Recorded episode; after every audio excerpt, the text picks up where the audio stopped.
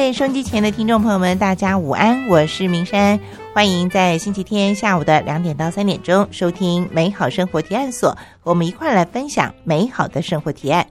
那么今天节目呢，是珊珊一直很想要做的一个形式，就是我们的男主持人东龙呢，常常去日本啊，但是这两年因为都没办法去嘛。呃，所以我的这个想法一直到今天才可以实现，就是当东龙在日本旅行的时候，我可以在台北跟他用网络连线的方式呢，请他跟我们分享在东京的最新的情况。那今天我们就要来做这样的一个连线，因为东龙现在正在日本旅行中，接下来呢，我们就立刻连线到正在日本东京的。吴东龙，东龙好，Hello，大家好，我是东龙。哇，你是真的人在东京哎？看起来像是吧？对，我们是透过这个线上网络的连线的方式。就是我从认识东龙以来，我一直就有想过说，你哪一天什么时候去日本的时候，我们来做一个连线的访问，但是一直都没有成功过。反而是到现在这种疫情期间，就是你真的在日本，然后我在台湾的录音室里这种连线，对啊，感觉很不容易，就是嗯，终于在异地连线了。这样，东龙去日本是出于一种什么心态？就是要抢在大家都还没有去日本之前先去吗？呃，有一点吧，这可能是有这个机会工作，然后可以申请来到这边。那另外一方面也是好久没来了，工作之余当然就是感受一下日本现在的一个真实的情况吧，就是跟我们平常在媒体上面看到的可能会有蛮多不一样的地方，或者是感受不到的部分。好，所以首先就先问东龙，在日本现在是都不用戴口罩上街了吗？在街上大家都还是会戴口罩，但是并没有强制的规定。如果把口罩脱下来的话，也不会有正义魔人，或者是产 生产生一些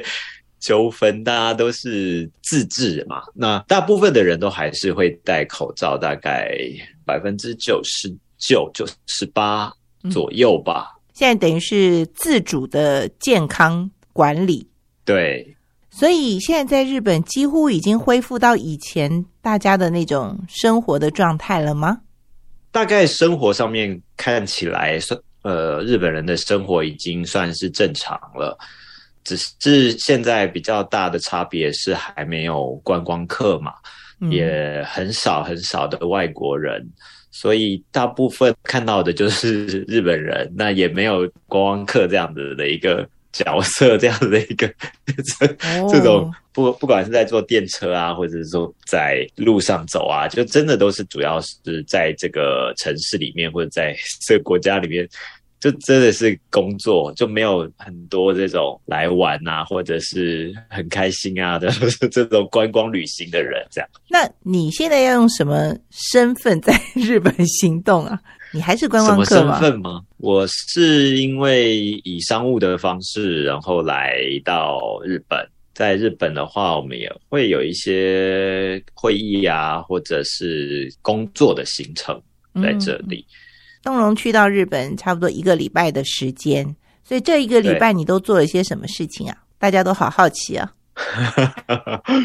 这个礼拜因为已经有两年半没有回来到日本了，所以嗯，去看看说有什么地方会有比较大的改变啊，或者是呃，不管是店家也好，或者在生活上面。有什么不一样？然后跟两年半前的印象是不是有很大的差距？然后看看有一些新的地方啊，跟日本的朋友见见面，然后聊一聊大家最近的生活。大概是这个礼拜哇，觉得因为这次来的时间会比较长，所以比较不会像之前可能会把行程排的特别满，不然就会觉得。非常的紧绷，因为以前可能就是一两个礼拜，那就会跑跑跑很多地方这样子。但是这次时间稍微比较长一点，所以节奏可能不能跑太快吧，因为要走细水长流的这种 形态吧。啊，因为真的也是好不容易才去到日本，对不对？花了不少时间啦，哈。哎，那两年半之后再见到本人，这个朋友之间的这种感觉应该很奇妙吧？那又在这种时间点要能够见到本人。也是非常不容易的事。对，那还好，现在几位朋友大家都还一如往常，就是都还很好这样子。所以主要是分享说，大概在这两年半之间的时间，大家做了什么事情啊？然后在生活上面有什么变化，或者是对于未知的未来，嗯，还有什么样的想法跟计划？嗯，这个是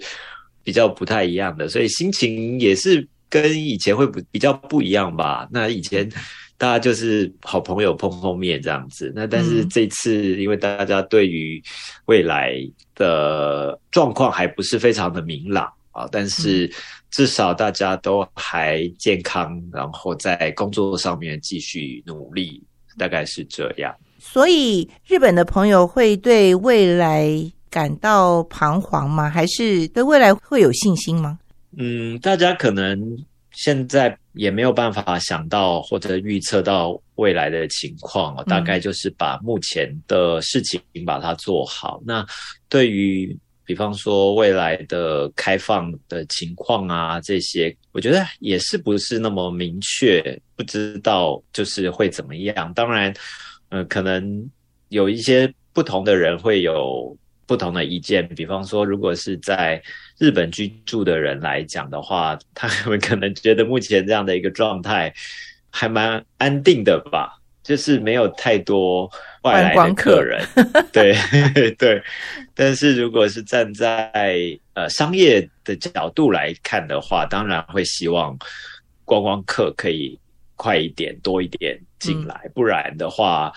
光是靠日本国内。的消费可能不能说是有限，而是说，就是我觉得在变化上面会比较单一一点吧，就没有那么多的变化跟刺激，或者是冲击呀，或者加入一些不同的元素，这样子，对，就觉得现在是一个很稳定的状态，在日本，在东京这样。你好不容易飞到日本去了，那日本的朋友有没有想要去别的地方，或日本现在他们的人出国旅行方便吗？现在出国其实没有太大问题，主要还是会看当地的一些隔离的政策，就是看说，比方说来到台湾，我们就会要三加四，应该现在还是三加四嘛。那可能不同国国家有些地方可能像欧美已经不需要的话，其实还蛮正常的。像我现在在的地方是在涩谷，可能等下大家可以听到一些声音，是因为我住在。宫下公园这边，那旁边就是电车，就是繁忙的电车，所以会可能会一直听到这个声音。那除此之外，我今天抬头看到，一直看到非常多的飞机在天上飞，所以感觉上面来讲，就是日本人在出国上面应该没有太大问题，主要还是受限在对方的国家对于防疫的隔离的政策的这个制度怎么定定。也是，我想很多日本朋友也是希望赶快台湾可以开放，那就可以不用那么长的隔离时间，因为平常就是上班的时候的年假已经没有很多嘛，那又要扣掉隔离，就要出国，就变得不是很容易这样子。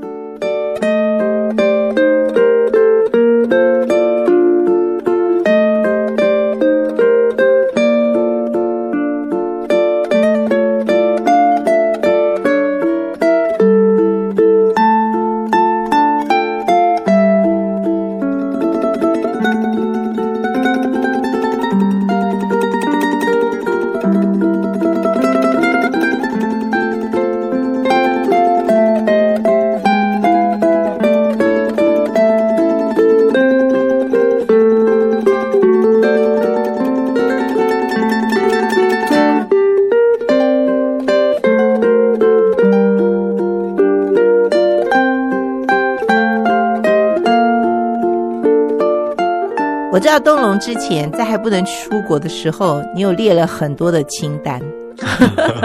最想去。嗯，对你列了好多个，所以这次有打算都把它走完吗？都满足完毕吗？这一次我觉得有一点，呃，一方面想要看新的东西，然后一方面要确认一下 原来的这些地方是不是都还状况都还很好，或者有什么变化。哦，所以算了一下，虽然已经来了一个礼拜，但是好像觉得时间有点不够了，因为以前可能一年会来个加总起来大概会来个一两个月的长度吧。那现在是两年多，快三年才呃来一次的话，虽然可能会来三四周，但是。这算起来还是比较短一点的，所以能不能够一一的确认还不知道，但是就是尽量啦，就是因为这次还除了来关东、东京之外，还有一些去京都、大阪的行程，所以呃没关系，就是能能走多少就走多少吧，这样子。哦，嗯，所以你的行程不是都已经全都规划好了，还是可以可以有那个变动的空间？对，因为没有来的时候，其实也不是很了解现在目前东京的状况，可以怎么样的移动，或是去哪一些地方，嗯，或者是大家的营运的营业的情况会是怎么样。那现在来了之后，就会就属于滚动式的不断的调整，就像说，像今天天气啊，因为像这两天，应该说这礼拜哇，天气都好热哦，就是已经到。三十五到三十七度左右了，所以去外出的话，就真的硬着头皮要去，然后或者是排一些室内的行程，这样子可能才比较不会中暑啊，或者是呃受不了这个天气。哦，那天看新闻报道说，日本现在是好像百年一遇的高温，然后我就传来给东龙说：“哇，你刚好赶上了。” 真的很热，对不对？哎，可是真的很热。以台湾的人来说，台湾也这个天气也很热，所以你到那边会不会比较容易适应呢？嗯，我觉得日本的室内其实就是比较正常的状况，就是你可能赶快跑到室内之后，这种购物中心或者商场那种这种室内空间，其实就。没有太大的问题。那但是外面的话，就很多地方都没有所谓的遮蔽物，哎，就是就真的是完全无处可逃这样子。对，那白天就是很炎热，但是还算是干燥的情况。那我觉得跟台北很不一样，是因为台北到了晚上之后。这个余温就会变成，因为盆地可能就会变成闷热的情况，但是在日本大概到了像现在傍晚的时候，那个热气热度就是退去之后，就好像就比较舒服一点。所以白天晚上有一点温差，但是晚上的时候我觉得还还算舒服，这样子可以的。这样，所以这个就很怀念我们传统建筑底下有那个。骑骑楼，骑楼，对不对？骑楼真的是那个城市的移动很好的朋友哈。这可能就是要去想说，不管是下雨天或者是大热天，嗯，然后我们在这个时候可能要怎么样移动？就想说，哎，可能都是日本很多地下道嘛，或者说地铁这种连接的通道，嗯，所以尽可能在地面上。的这个时间减到最短，然后可能可以中间经过一些呃公共空间啊、百货商场啊这种可以贯通的这些道路，所以就是也是会一直在动脑。我觉得在这边就是真的还蛮需要动脑的，很好很好。好，那所以东龙要跟我们分享，你这一个礼拜都去了哪些地方吗？有特别可以跟我们分享的？最主要，呃，先跟一些朋友碰面，然后碰面同时也去去了一些新的地方，比方说大家吃饭啊，然后呃聊天，可能一些比较新的餐厅也会有。那但是白天的话，就还是还是去看了一些展览，比方说有一个展览到今天为止是。呃佐藤卓，就是日本的一个平面设计师，对他在银座的一个艺廊里面。呃，做的一个展览。那这个展览大概是他暌违十八年，又回到这个 G G G，就是银座平面设计的一个 gallery 的一个艺廊的空间。所以他大概把这十几年来的这些蛮多不同面向的作品进行一个展示。我大概去看了两次，因为周末去的时候人非常。非常的多，然后本身的空间就不是很大，但是展览的质量是很好的。就是如果没有那么多人的话，应该会蛮舒服。但是因为快接近尾声了，所以去观展的人就很多。那在展览的内容里面，也是收录了他这十八年来很多各个不同面向的作品，比方说像呃米。就是日本北海道的米的这个包装，或者是做一些生活家居用品，比方说像卫生纸的包装啦，或者是在做这种调味料的包装，甚至于做一些地方创生的设计，还有展览的设计。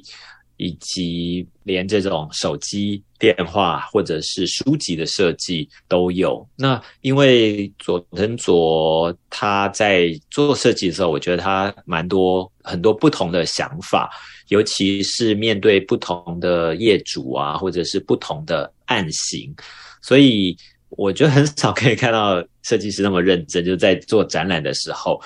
字也是写的密密麻麻的，就是很多的这个。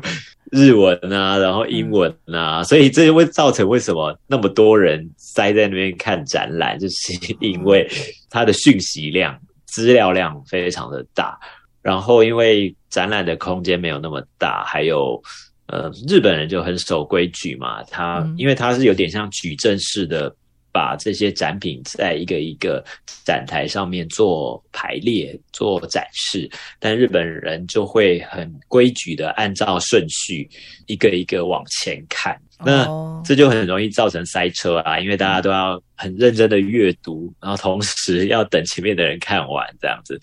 所以展览人员就会一直跟大家说啊，大家可以就是找这个空的位置来看展览，就比较不会那么拥挤这样子。这也是一个蛮有趣的一个观察的现象。嗯，因为现在就还算还是在疫情期间嘛，那虽然说没有非常严格的要限制人数。室内的人数就看呃店家或者是这个呃主办方，这是他们自己的决定。但是大家都还是会戴口罩，然后看展览，应该比较难维持就是 一定的这个社交距离啦。但是戴口罩是每个人都都会做的，这样嗯。因为如果不太说话的话，其实那个距离倒也还好啦，就不要有那个什么飞沫喷出来就好了。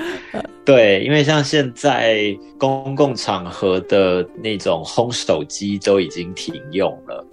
因为他们要避免飞沫喷溅嘛这一类型的，叫做气溶胶。对对，所以嗯，手就不能烘干，这样只能用擦擦干的方式。东龙在日本的时候，一定要自己多注意安全哈。好，所以这是你看的第一个展览，你后面好漂亮哦。那个，我就看那个天色从，就是慢慢现在这样暗下来。对，已经变成夜景了。对呀，对呀，对，就是可能东京的空气比较好一点点吧，所以景色上面来看，就是看这个建筑白天晚上也好，就会比较透一点的感觉。嗯，不会有太多烟雾或者是尘埃那种折射，所以拍起来照片可能都会觉得会比较亮、清晰一点。这是在日本可能比较容易拍拍好一点的照片的原因。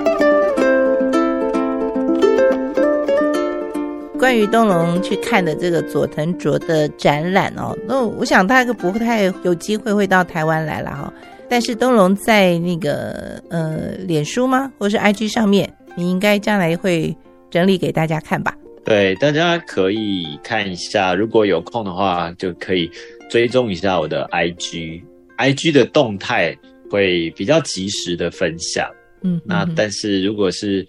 因为一直都处于在移动的状态当中，所以比较没有太多时间，就是好好坐下来整理。但是可能会把呃当下的一些比较强烈的感受，就直接用动态的方式跟大家分享。嗯，你就好像正在买菜啦，就还没有时间坐下来煮菜。所以你在搜集各种资讯的时候，就是看那个动态可能会比较快一点。等你有机会时的分享，对，等你有机会坐下来，才把这些资讯整理好，才会有完整的发文出来嘛，哈。嗯嗯，好。所以除了展览啊、拜访朋友啊、开会啊，还去了哪些地方呢？嗯，去了银座，然后前几天主要是住在银座跟竹地附近。那现在则是来到了涩谷，因为涩谷算是这几年，就是他们在都市规划里面，在都市更新里面做了蛮多新的开发计划，包括我现在的位置就是在宫下公园，就是米亚西塔这边。那这边呢，本来是也是一个公园，那后来经过了改造之后呢，它就是。我们之前好像也有讲过，就是把这个空间就把它叠高，顶楼的部分还是可以看到，就是公园，比方说有攀岩啊，有沙滩排球啊，那也有咖啡厅啊，还有一些绿地等等的。那下面的楼层就是呃三楼、二楼、一楼，就是一些商业的设施，包括了餐饮啊，或者是百货店、购物商场类的。那我觉得比较明显是看到有很多新的商场，然后这些商场还是以餐饮的部分所占的比例还蛮大的。那店家的部分就感受上面没有那么多，可能是因为因为大家还是 要饮食嘛，饮食还是最主要的部分，所以它在整个商场规划的比例上面，我觉得还算蛮多的。就是把商场跟这些呃一些新的比较在都市里面的一些娱乐休闲，把它融合在一起。那我现在住的地方，呃，就是在这个宫下公园旁边，也是有有一栋，就是有十八层楼高的这个旅馆。那这个旅馆，呃，就刚好是可以从这个高度，我现在的这个高度可以看到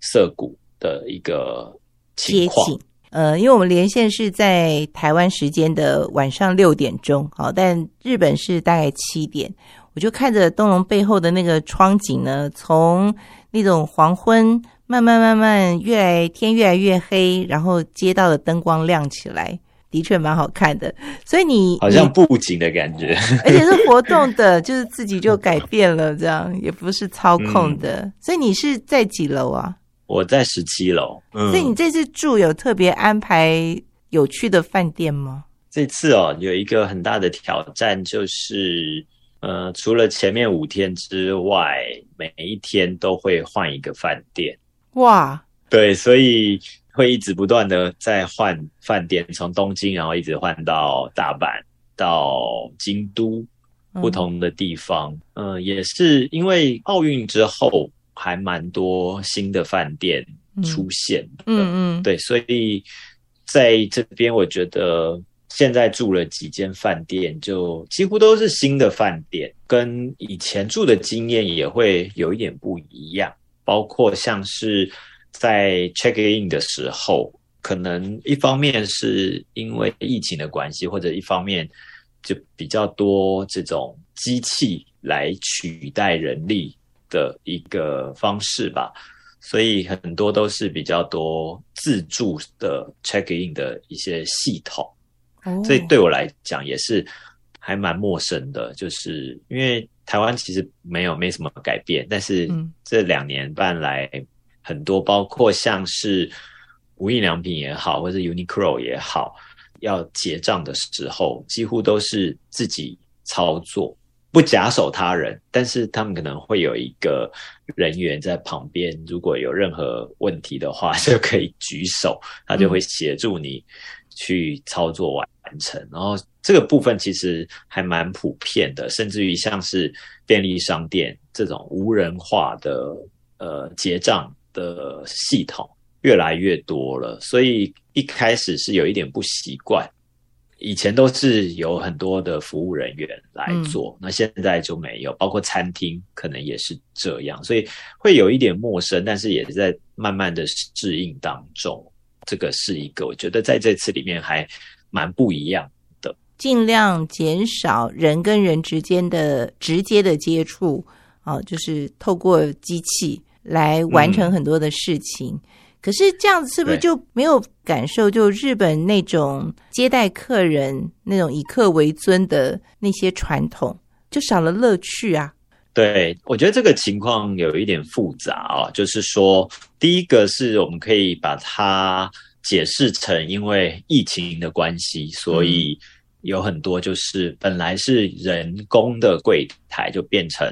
多了一些机器操作的柜台。那这个当然就会减少接触，这是一个。当然，你可能也会少了人与人的这种接触带来的一些交流跟互动。我觉得在旅馆，我感受应该还蛮明显的，就是看这个旅馆的类别啊，比方说商务旅馆，就可能真的接触就真的越少越好，这种感觉就是几乎把人力都。尽可能的节省下来。那好像是听说，呃，日本这边有一些建补助的政策，就是之前可能在因为疫情，你可能暂停营业啦，或者是让员工休息的情况的时候，政府都会补助员工的薪水，或是补助营业上面的损失。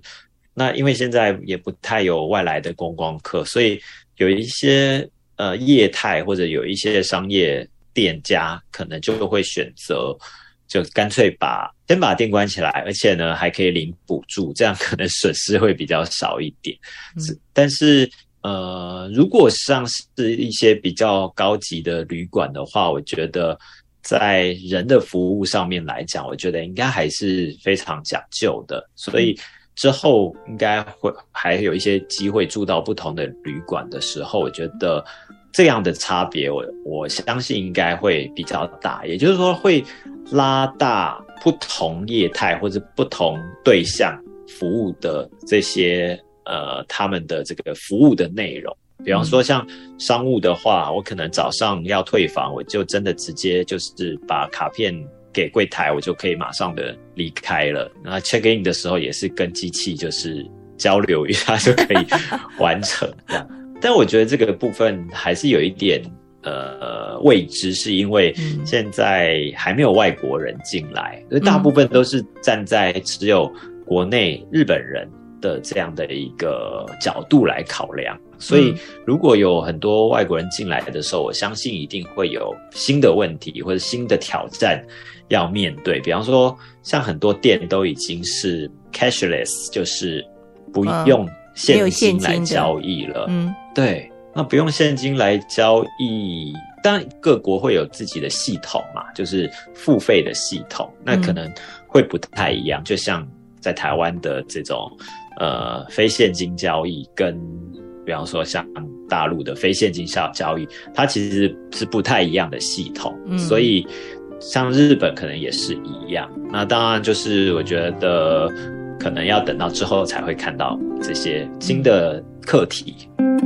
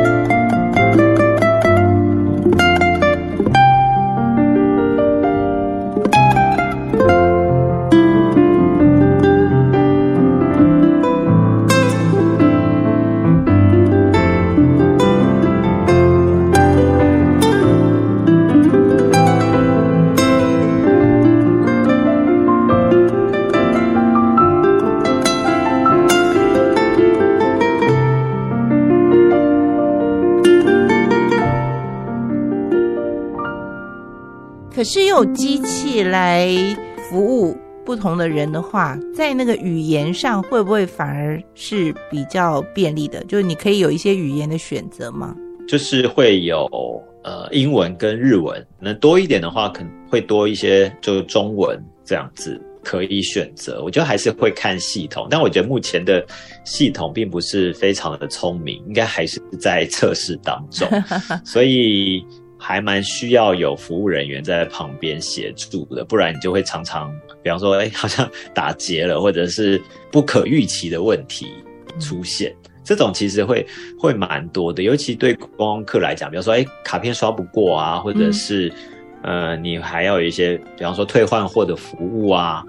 或者免税的事情啊，这些，我觉得这个在机器设计的时候都没有办法全面的考量，所以就会变成要有权宜之计或者比较有弹性的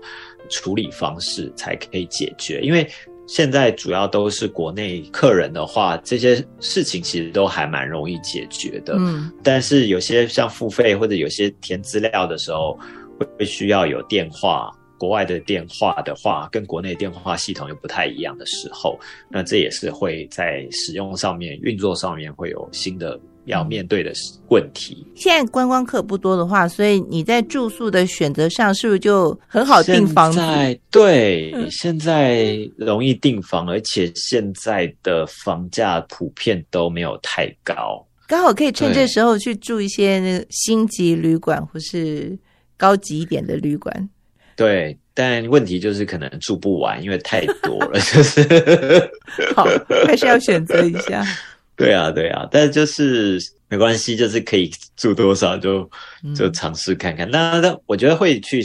呃选择不同类型吧。以前可能就会看说，哎，有新的可以试试看。但是因为现在新的旅馆很多很多，所以就会去尝试不同的类别。比方说，昨天住的是一个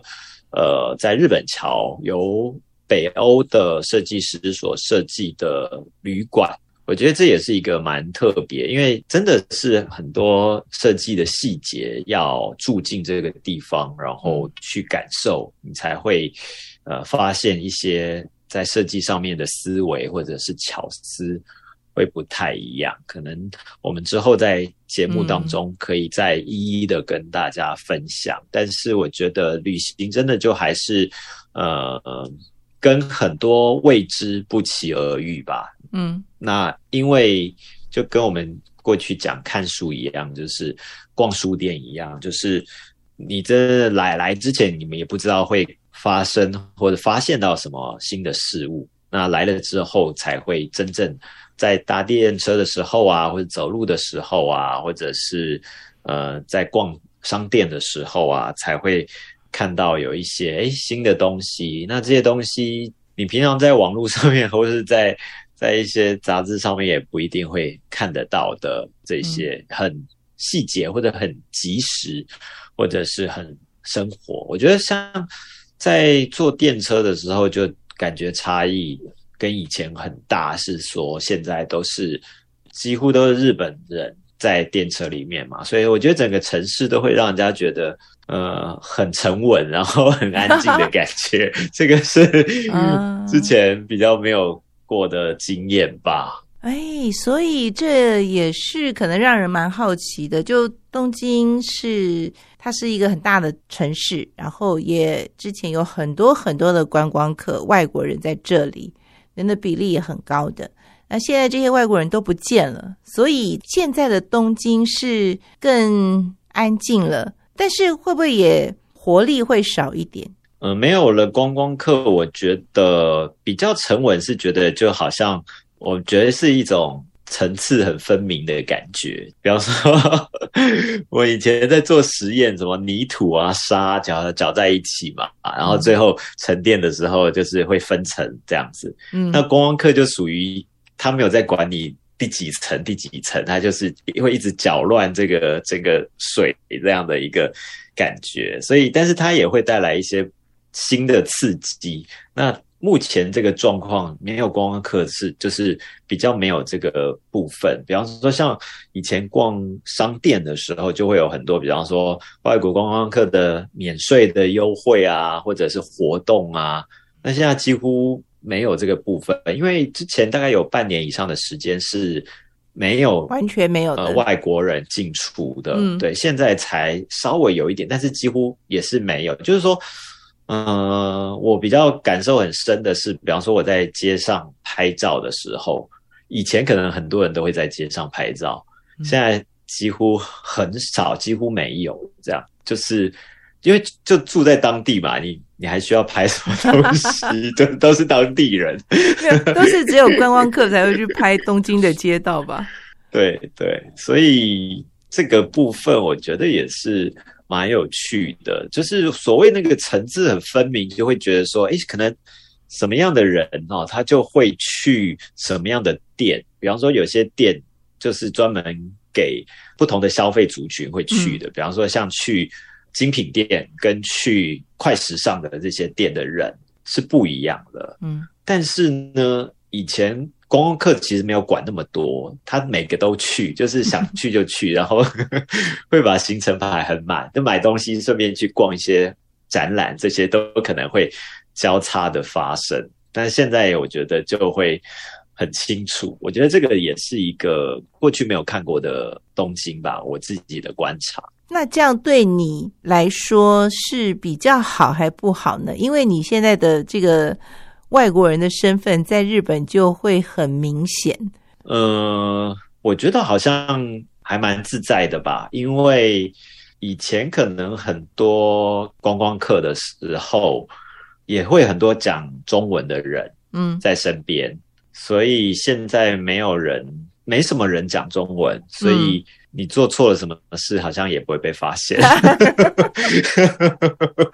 我以为会有一种孤单的感觉，就说哇，这里好像真的只有我一个台湾人这样子，是比较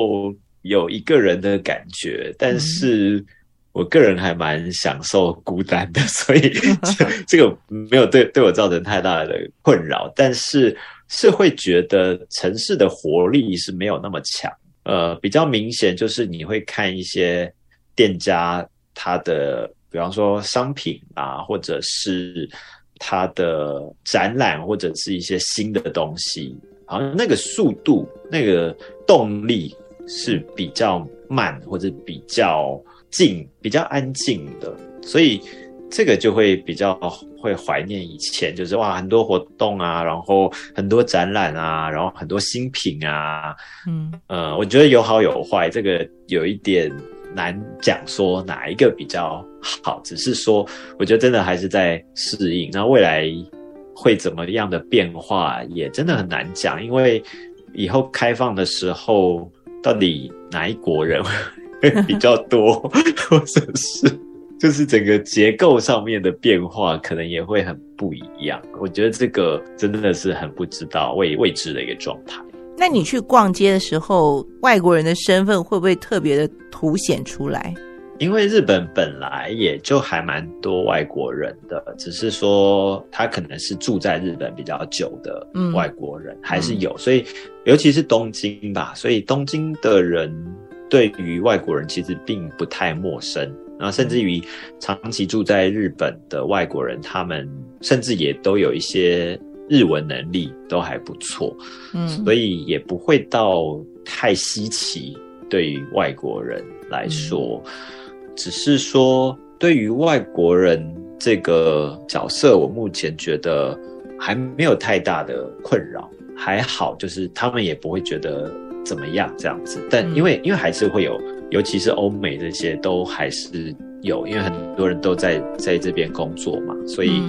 只是说真的是。观光的外国人没有，现在这样讲。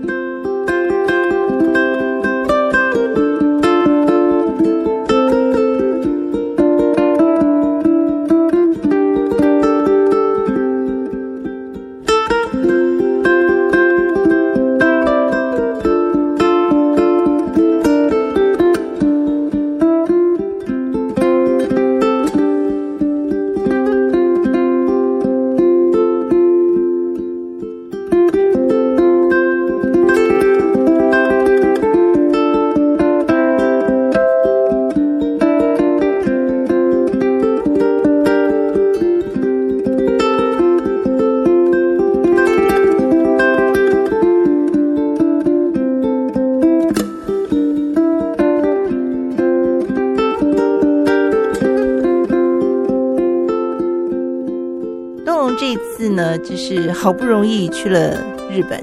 那在很多人还没办法过去的时候，所以你有肩负了很多的任务吗？要帮朋友达成什么任务吗？对于朋友，嗯，目前没有哎，因为呃，想说这次先来，还是以工作的方式来这边，所以还是先把工作要做的事情做好。但是我觉得还是会分享一下我自己的观察，然后可能有些朋友之后也会有机会来到这边嘛，呃，有一些。就刚刚有讲到一些比较不一样的部分啦，或者是可能要新适应的部分，或是有一些新的挑战，或者是尝试的部分。我觉得这个再来看一看，因为接下来还有一两周的时间，嗯，都还在日本，所以还有很多地方蛮值得观察的。那接下来有特别安排的行程吗？接下来，呃，我给自己就是会不断的换饭店这样的一个主题之外，然后可能也会观察便利商店里面的一些商品，还有过去我们节目有讲到说很多那种咖啡店，新的咖啡店，我觉得嗯，这两年好像在餐饮上面的变化还蛮大的，因为。虽然没有外国人，但是日本人的这个国内内需市场反而变得很大，因为日本人也不能出国嘛，对，所以呢，他们的消费就也只能局限在国内，所以并不见得国内的销售状况会因为没有外国人而下降。我觉得可能不同的业态，可能有些业态反而。生意变得更好，因为嗯少了国外消费这一块，就全部转成国内消费。那这个部分就变成说，哎，你不能出国，你只能在国内选择的话，可能有一些休闲啊，或者是像餐饮这个部分，就会真的是在呃周末的时候，街上啊，或者是电车啊，就人就变得非常多。就是这几天看到人很多时候，就会想说，哇，就是没有外国人都已经那么多了，那之后开放的时候，应该 会不会爆炸呢？就是就是人多到一个爆炸，但这个也是会看日本跟国外的不同国家的政策，比方说日本可以出国，外国人可以进来，这是不是一个同时会进行的一个状态？对。能不能平衡，或是会不会失衡？我觉得这个也是双方会在观察的情况嘛。那像现在台湾还没有开放一般观光到日本，那日本好像也是还没有可以直接到台湾做观光，这两边都还没有达成，所以这个我觉得还蛮需要时间来去观察的。因为一旦如果真的恢复到像之前的观光旅游的话，虽然很多人会去到日本，但也很多日本人会离开日本。对啊，而且全世界就是大家都不会在自己的国内，都会在别的地方。对这个部分就还蛮谨慎的吧，因为包括会对疫情又会产生一一些什么影响，会搅乱一个这个目前逐渐安定下来的状况。对对，所以我自己觉得可以早一步先来日本观察一下，还蛮幸运的啦。那也希望可以再持续多提供一些这些方面的讯息给大家。嗯，你们那边有猴痘的那个讯息吗？我好像没有看到猴痘这个讯息。但是我想分享是说，像我这次来，然后带了很多酒精，然后那种消毒的这个干洗手这一些，嗯，但其实在日本到处都可以有。还有就是像是日本人好像不太买快筛这个东西，就是问了好几位朋友，他们家没有快筛，就是没有囤快筛在家里，是大家已经。不筛了吗？那他怎么知道自己有没有得到中奖？嗯，有有一个说法，就是因为得到了，你也不知道自己是不是得到，所以除非很严重的情况下，你可能才会去医院。所以你没有这个的很严重的时候，你可能就会把它当做一般的感冒来治疗。嗯，所以也不会想说我要不要快筛，好像快筛也比较贵，所以大部分的人其实就是没有特别在做呃症状的筛检，好像是这样子。那当然可能是好像感觉是那个病毒量没有那么高的感觉，就是像台北的话，可能之前一天。八九万就觉得那个密度很高，然后身边的朋友降很多喽。对对对，就是慢慢降下来，就是呃反复一下，然后但是会持续的下降。对，那日本就可能比较早就就是比较早就就是高峰期，所以现在就慢慢的降下来，所以那个。病毒的密度、密集度可能没有那么高，但是大家都也都还持续的戴口罩啊，然后做消毒。嗯，那餐饮方面就是用隔板这些的，所以感觉就是好像大家有还是有在注注意这方面的隔离或者居隔，或者是这种清洁消毒的部分。好，所以这是在虽然在日本啊，但是很多的防疫动作还是有注意到，还是有做到哈。好的，谢谢科技的发达哦，让这个我们跟东龙哦，在台北跟东京呢做了一个这个空中连线的访谈啊。谢谢东龙跟我们分享了目前在日本的最新的情况。也是因为这种特殊的情况，就是没有想到，就是 以前常常来东京，但是变成在东京就持续可以工作嘛，就录音还蛮特别的。嗯，好的，那么就祝福你啊，在东京的旅途跟工作呢都能够顺利平安啊。我们下次再找机会连线喽。好的，谢谢大家，我们下次见，下次见，拜拜，拜拜。